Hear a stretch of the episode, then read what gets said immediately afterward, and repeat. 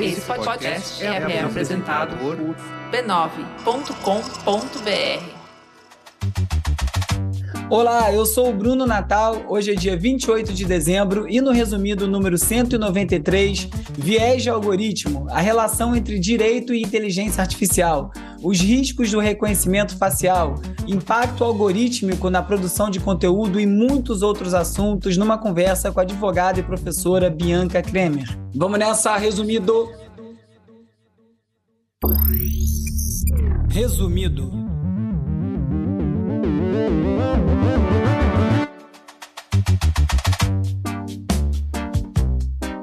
Olá, resumista! Esse é o Resumido, um podcast sobre cultura digital e o impacto da tecnologia em todos os aspectos das nossas vidas.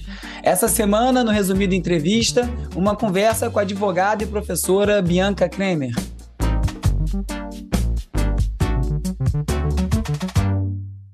Oi, Bianca, tudo bom? Tudo ótimo, melhor agora. Obrigada pelo convite. Imagina, eu que agradeço aqui. A Bianca tem um extenso currículo, vou dar uma breve resumida para contextualizar aqui. Além de autora do livro Algoritmos, Vieses Raciais e o Direito, ela é pesquisadora de direito e tecnologia, se dedica principalmente à teoria do direito privado, pensamento afrodiaspórico e decolonialidade. É, os temas mais frequentes do trabalho dela têm tudo a ver com resumido. Ela fala muito de tecnologia, privacidade, proteção de dados, inteligência artificial, além de falar de relações étnico-raciais no Brasil.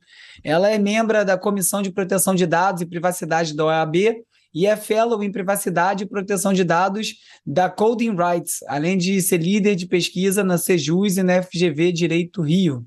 Ufa, é bastante coisa, hein, Bianca? É, joga nas 11, né? você joga nas 25 aqui. Né?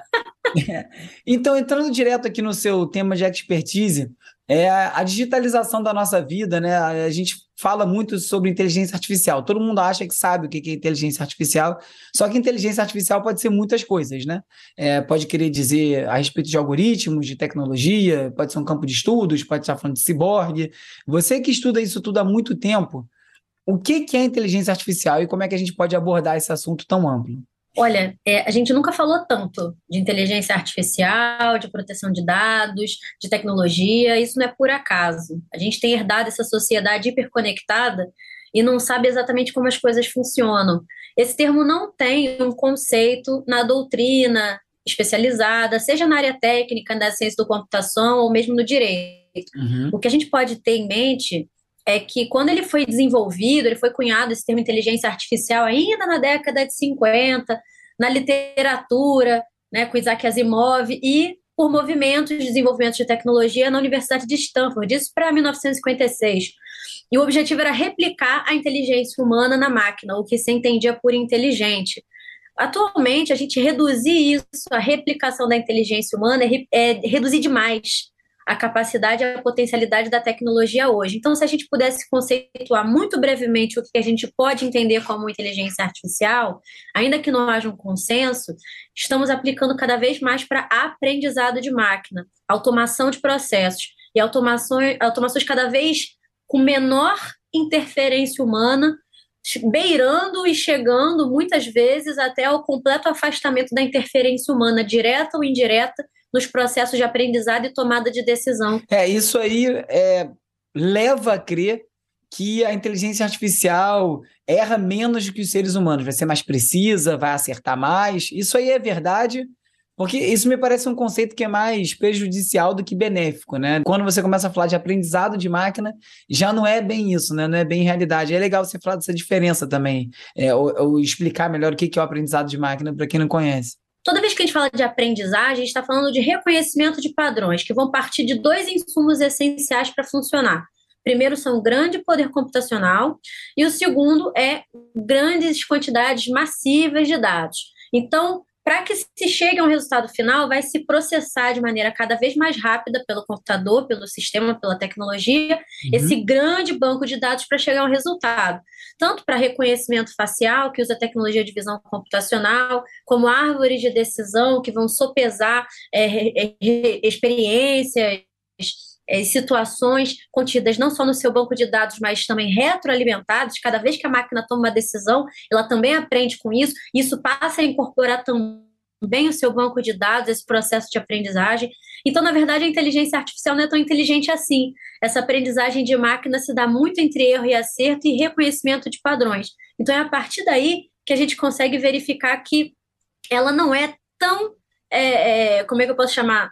Substitutiva em caráter absoluto de acerto em relação à inteligência humana ou à capacidade humana de tomar alguma decisão. O que acontece, na verdade, é que ela processa muito mais rápido, a depender da finalidade. Só que dentro de todo esse espectro, seja você colocar um banco de dados, seja você desenvolver uma tecnologia, seja a experiência final do usuário, você vai perceber que vão ser experienciadas situações diferenciadas a depender de onde essa tecnologia vai ser desenvolvida.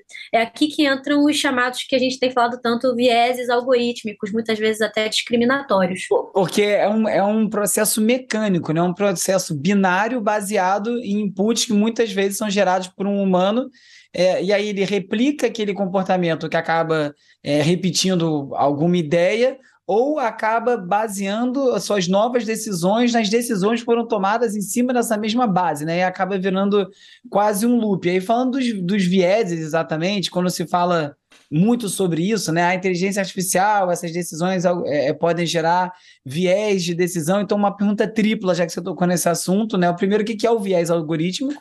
Como ele acontece e como a gente detecta que ele está acontecendo? O viés algorítmico, pelo menos eu tenho conceituado como inclinações para tomadas de decisões a partir dessa automação de processos.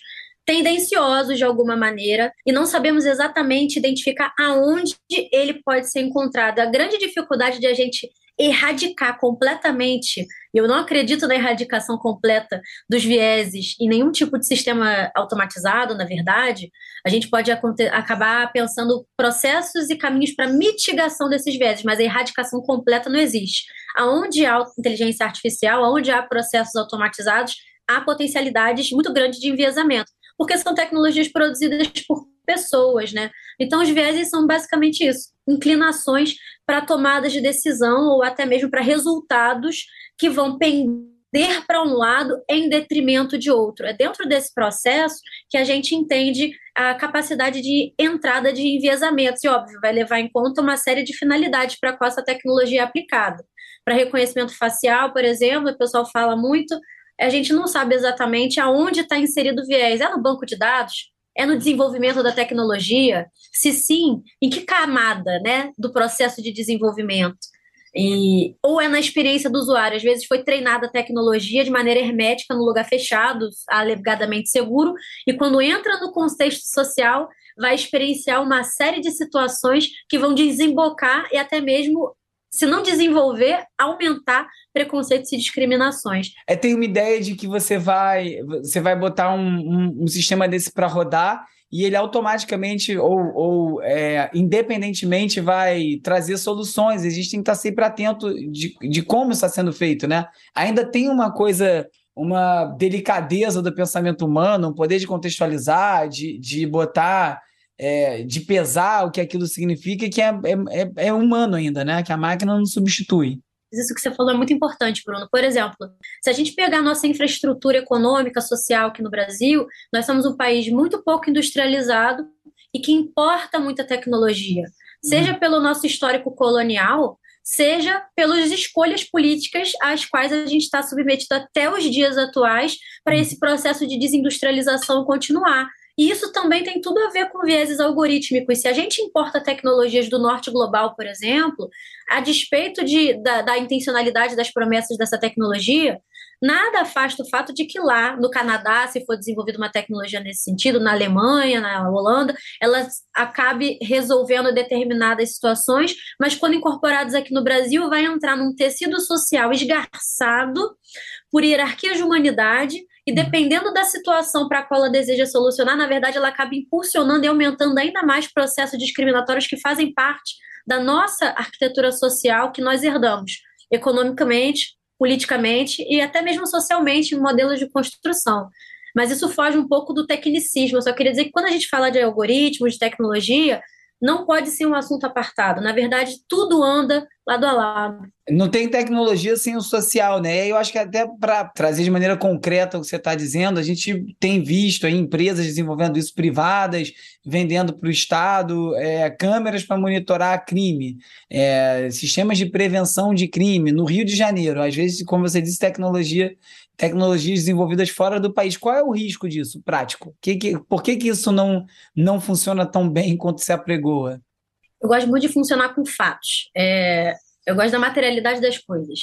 Vamos pegar, sei lá, reconhecimento facial e policiamento preditivo. Aqui no Brasil, quando elas são adotadas, a gente tem em números históricos mostrando que 90,5% dos presos por reconhecimento facial no Brasil até 2019 eram pessoas negras, portanto pretas e pardas do nosso país. A gente tem a população carcerária que é a terceira maior do mundo, também composta em sua esmagadora maioria por pessoas pretas e pardas. Nós não temos números publicizados pelas secretarias de segurança pública de qualquer estado do Brasil sobre qual é o número exato de erros de identificação nessas tecnologias de reconhecimento facial, por exemplo. Tem alguns casos já, né? Alguns casos acabam virando notícia, né? É isso que eu ia falar. Nós temos alguns casos noticiados, denunciados pela própria pessoa que sofreu a violência. Hum. Mas a gente está longe de ser a esmagadora maioria. Mas é uma política que vai à frente.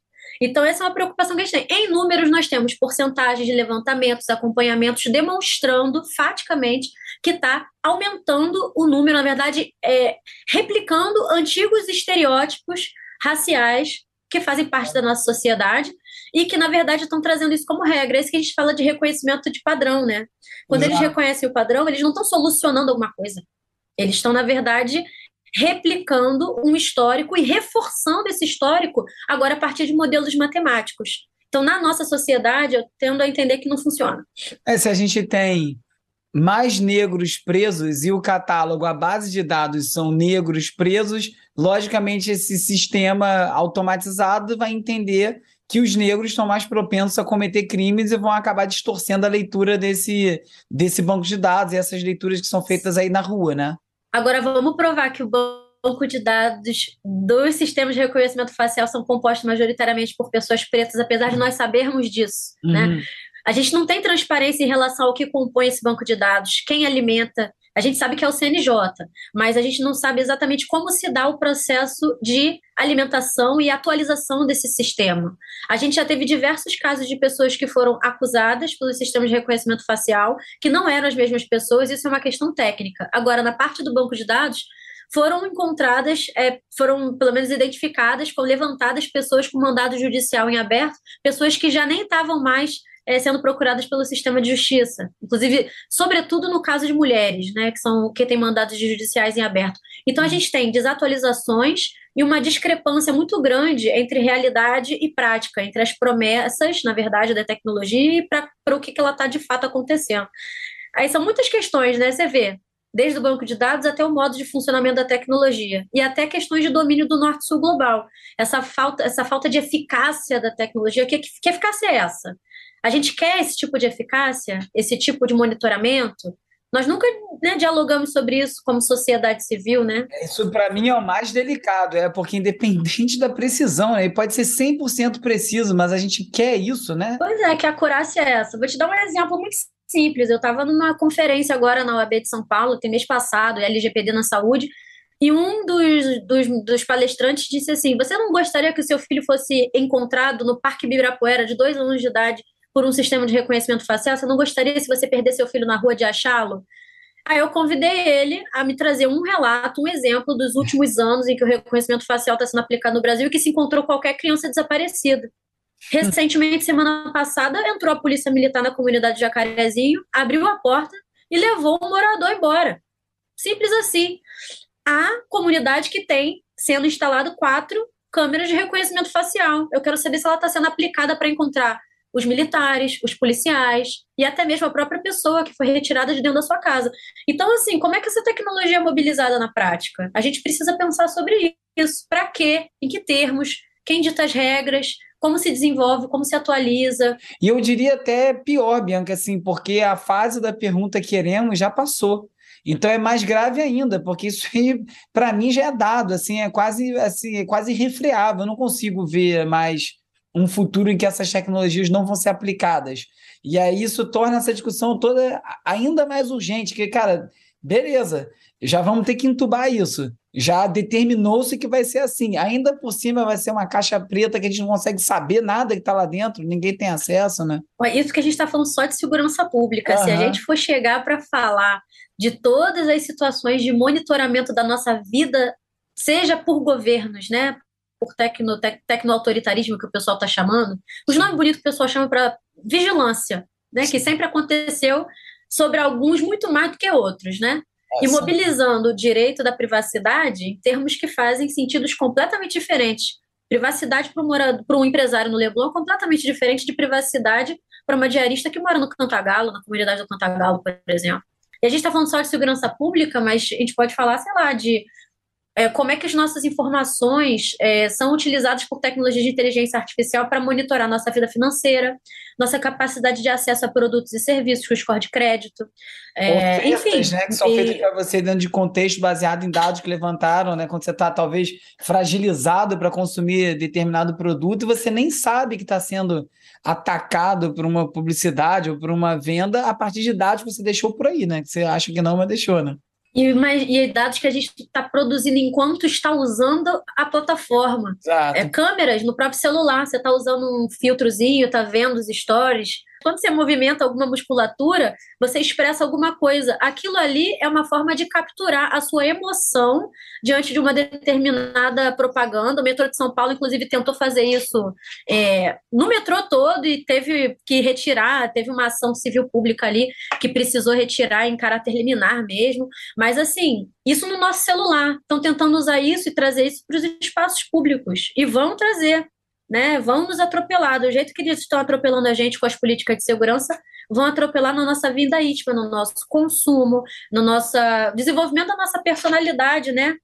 Nos colocando em caixinhas, em padrões, para dizer o que, que a gente vai acessar, não vai acessar, o que, que a gente consegue não consegue fazer, onde a gente pode ir, onde a gente não pode ir, que empregos a gente vai conseguir adquirir, que produtos a gente quer, e modular nosso comportamento também a partir disso. É isso que é o mais pervasivo do uso dessas tecnologias elas estão cada vez mais entrando nos aspectos mais íntimos da nossa vida, dos nossos relacionamentos mais íntimos.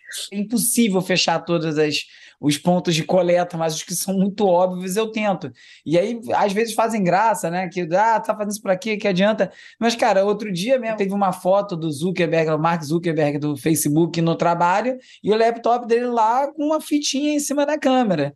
Se ele usa, não sou eu que não vou usar, né? Falando de, de rede social, muito está sendo falado sobre o poder e a precisão desses algoritmos, dessas inteligências artificiais para o sucesso das redes sociais, né? notadamente o TikTok, que é tido como o feed perfeito, o algoritmo perfeito, entrega o que todo mundo quer. Ampliando ainda a discussão, aí falando de China, disputa geopolítica, é, você acha que o desenvolvimento desse campo envolve isso também? Isso aí, é, como é que isso atrapalha ou ajuda, talvez, a criação de regras para o uso de inteligência artificial? Com certeza está no centro do debate para as disputas geopolíticas na corrida da inteligência artificial no mundo.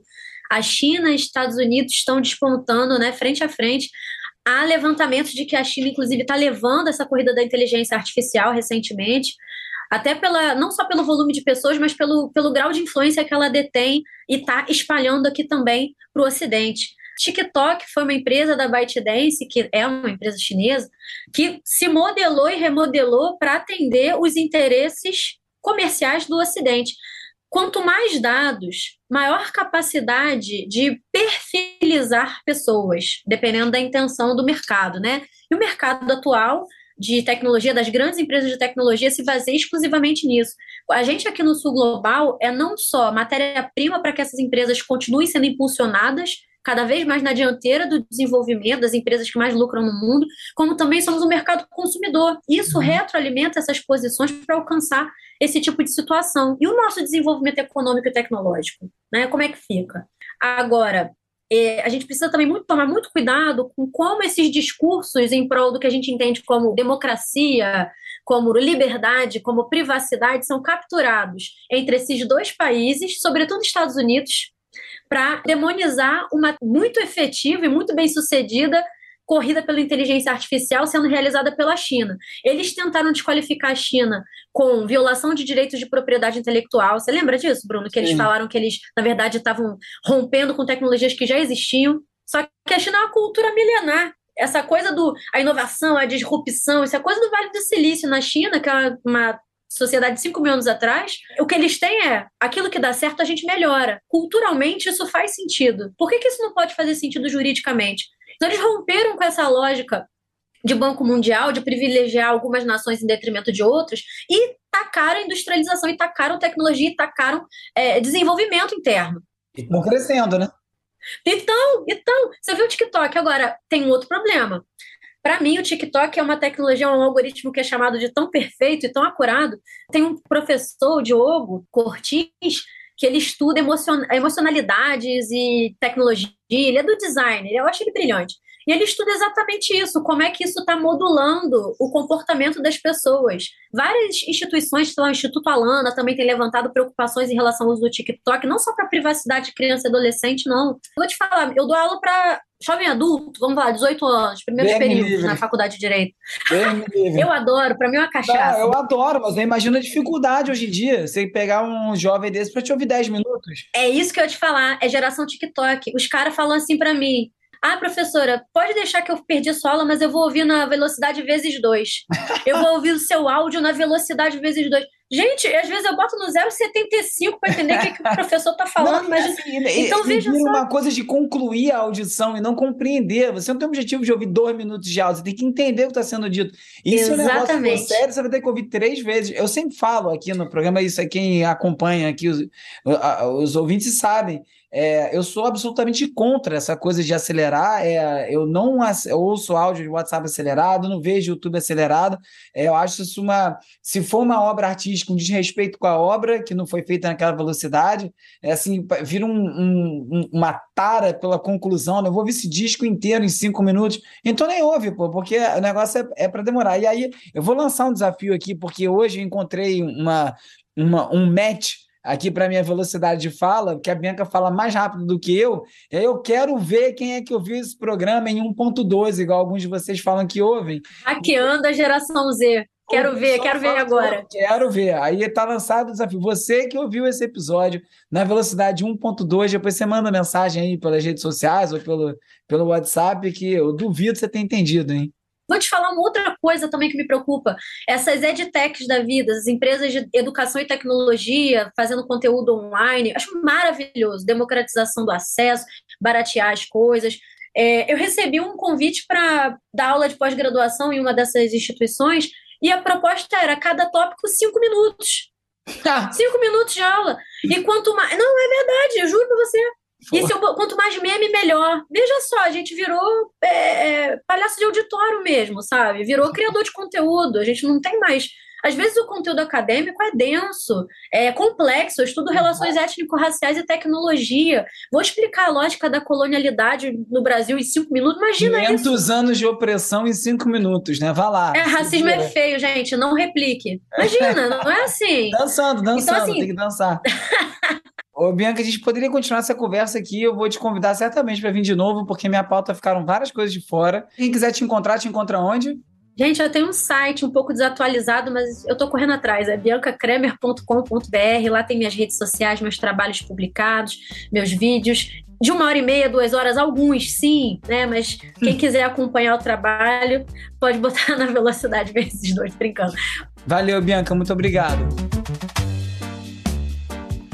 E no próximo episódio, a conversa é com o influenciador e ativista antirracista AD Júnior. A pessoa tem 7 milhões de seguidores, mas ela não tá nem aí pro mundo. O Brasil foi o país que mais escravizou seres humanos na história recente da humanidade. A gente escravizou reis e rainhas africanos. Ninguém nunca falou assim. O que, que os negros pensam? Era assim: os brancos pensam o Brasil, os negros tocam o país. Em, lavando, limpando, lavando, não é? O resumido é parte da Rede B9 e tem o apoio do Instituto Vero. O resumido entrevista é escrito e produzido por mim, Bruno Natal, com o Agenor Neto e o Vitor Vicente. A edição e mixagem é feita pelo Hugo Rocha e o vídeo é editado pelo Peri Selman. As redes sociais são editadas pelo Lucas Vasconcelos, com design do Felipe Araújo, a foto da capa é do Jorge Bispo e o tema original foi composto pelo Gustavo Silveira.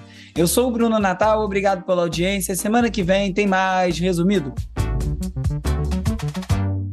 Esse podcast é apoiado pelo Instituto Vero. Resumido. resumido.